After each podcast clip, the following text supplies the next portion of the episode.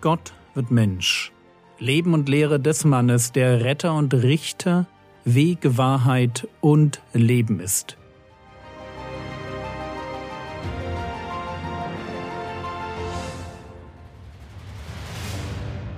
Episode 328 Die Speisung der 5000 Teil 3 der Herr Jesus benutzt das Wunder von der Brotvermehrung, um seinen Jüngern eine wichtige Lektion beizubringen. Und die geht in etwa so. Wenn Gott dich gebrauchen will, einer Welt das geistliche Manna Gottes auszuteilen, dann tu treu das, was Jesus dir aufträgt, und lass dich von der Größe der Aufgabe nicht abschrecken. Und wenn du dich ein wenig inkompetent oder überfordert fühlst, dann ist das ganz normal. Mitarbeiter Gottes müssen keine Überflieger sein, weil sonst ja gar nicht deutlich wird, wer da durch sie hindurch wirkt.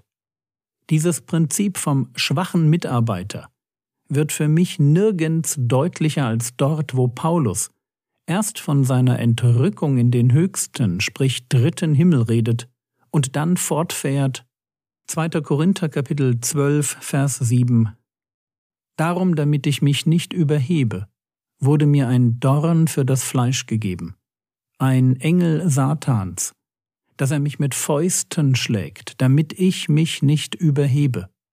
Erst bekommt er fast übermenschliche Offenbarungen, aber dann einen Dorn im Fleisch, um sich nicht zu überheben, und Paulus betont diesen Punkt zweimal.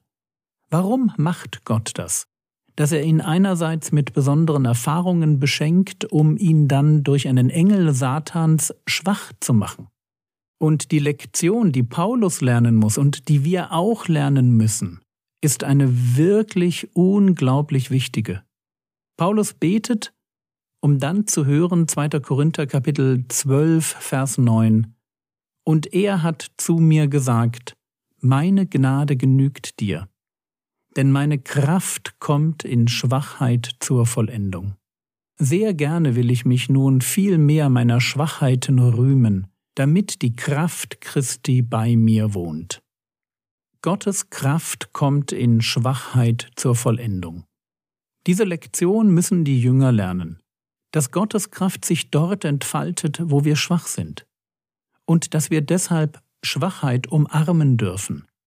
Paulus würde sagen, ich habe Wohlgefallen an Schwachheiten, an Misshandlungen, an Nöten, an Verfolgungen, an Ängsten um Christi willen. Denn wenn ich schwach bin, dann bin ich stark. Lasst uns das wirklich bitte glauben. Gottes Kraft kommt in unserer Schwachheit zur Vollendung. Es ist eben nicht so, dass wir dann am geistlich brauchbarsten sind, wenn alles passt. Es ist genau andersherum. Dort, wo unsere Ressourcen am Ende sind, wo wir mit fünf geliehenen Broten vor tausenden hungriger Menschen stehen, das sind die Momente, in denen Gott sich offenbaren will. Aber kommen wir zurück zu unserem Text. Johannes Kapitel 6, Vers 12 als sie aber gesättigt waren, spricht er zu seinen Jüngern, Sammelt die übrig gebliebenen Brocken, damit nichts umkommt. Es soll nichts umkommen. Das ist die Begründung des Herrn Jesus. Essen ist wertvoll. Oder allgemein, Gottes Geschenke sind nicht dazu da, dass man sie verschwendet. Wenn Gott uns segnet, dann lasst uns darauf achten, dass nichts davon umkommt. Klingt gut. Aber was heißt das praktisch? Praktisch heißt das, dass im Dienst an anderen eine Belohnung für mich steckt. Und ich darf nicht verpassen, dieses Geschenk Gottes an mich, dieses Geschenk zu entdecken und mitzunehmen. Das, was die Jünger einsammeln, ist ja nicht für andere. Es ist primär für sie selbst. Jeder von ihnen hat am Ende einen Handkorb voller Brot und dazu noch Fische. Markus Kapitel 6, Vers 43 Und sie hoben auf an Brocken zwölf Handkörbe voll und von den Fischen. Jürgen, willst du damit sagen, dass wir in der Gefahr stehen, ein Geschenk Gottes zu übersehen? Ja, genau das möchte ich sagen. Und diese Gefahr betrifft vielleicht vor allem die Fleißigen. Der Typus Christ, der seine Gaben einsetzt, die anstehenden Aufgaben treu erledigt, sich von Termin zu Termin hangelt und nicht auf den Gedanken kommt, die übrig gebliebenen Brocken einzusammeln. Lasst uns die Speisung der 5000 nutzen, um uns daran zu erinnern, dass Gott kein knauseriger Sklaventreiber ist, dem wir dienen, um nicht in die Hölle zu kommen. Wir haben es mit einem guten Hirten zu tun, der uns auf grünen Auen lagert. Und um in unserer Geschichte zu bleiben, Gottes Fürsorge gilt nicht nur den anderen, die im Grase sitzen und sich satt essen, sondern auch für uns, die wir ihnen Gottes Manna ausgeteilt haben. Wenn wir im Dienst merken, dass wir die Freude verlieren und uns gehetzt fühlen oder ungerecht behandelt, dann vielleicht auch deshalb, weil wir uns nicht die Zeit genommen haben, die Brocken aufzusammeln. Wie macht man das, die Brocken aufsammeln? Drei Ideen aus meinem Leben und es gibt bestimmt noch viel mehr. Erstens genieße positives Feedback. Es geht nicht darum, dass wir stolz werden und uns im Licht unseres Erfolges sonnen. Überhaupt nicht. Aber es gibt unter Christen auch das gegenteilige Denken, dass wir uns für so unwürdig halten, dass alles Lob an uns abprallt. Fast so, als wären wir es nicht wert, ein Dankeschön anzunehmen. Deshalb der erste Punkt. Genieße positives Feedback. Und mir fällt das ehrlich gesagt auch manchmal schwer. Wenn also jemand kommt und sich bei dir bedankt, dann tu das nicht ab. Sag nicht, ach, das war doch nichts, das hätte jeder gekonnt. Sondern hör zu. Genieße den Dank. Freu dich.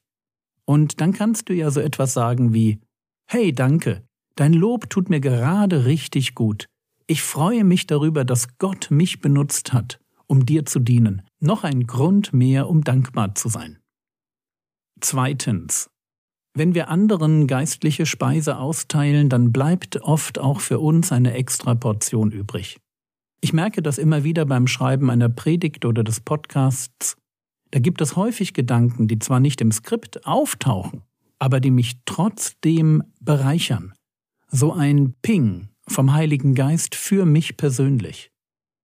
Und ihr ahnt schon, was ich dann tue, genau. Ich merke mir den Vers und lerne ihn auswendig. Das Wort will ins Herz, damit es über mein erneuertes Denken mein Leben prägt. Man muss da einfach nur vorsichtig sein, dass man vor lauter Aufgabenorientierung nicht vergisst, dass Gott uns auch persönlich beschenken will. Augen auf und pack die Brocken in deinen Handkorb. Drittens. Wenn wir Gott dienen, und da spielt es keine Rolle, ob wir hinter dem Mischpult sitzen, im Kindergottesdienst mitarbeiten oder Gastgeber für einen Hauskreis sind, wenn wir Gott dienen, dann dürfen wir uns darüber freuen, dass Gott uns benutzt, um sein Reich zu bauen. Viele Christen, die ich kenne, sind mir viel zu selbstkritisch. Gott freut sich über sie, aber sie freuen sich nicht über sich selbst. Ihr Blick ist immer auf das gerichtet, was noch nicht geklappt hat, was man noch hätte besser machen können, auf die eigenen Defizite. Und da bleiben dann ganz viele Brocken Freude einfach liegen. Mein Tipp? Wenn dir etwas gelungen ist, feiere das ein wenig, genieße die Freude daran, dass du Menschen zum Segen wurdest. Und natürlich geht es dabei nicht um Selbstdarstellung. Wir sind keine Narzissten, aber wir sind Menschen. Und meine Seele braucht Momente, in denen sie sich eingestehen darf, dass mein Leben wertvoll ist, dass ich meine Berufung lebe und dass ich einen ewigen Beitrag zum ewigen Reich Gottes leiste. Glaub mir, solche Momente geben Kraft. Nicht umsonst heißt es so oft in der Bibel, freut euch. Und wenn Gott durch uns andere Menschen segnet, dann dürfen wir das tun, uns freuen. So viel zu den Brocken, die wir auflesen sollen. Wie gesagt, da gibt es bestimmt noch viel mehr Möglichkeiten. Das wäre dann auch mal ein Thema für einen Hauskreis. Lasst uns einfach darauf achten, dass wir im Dienst für andere immer als Beschenkte vom Platz gehen.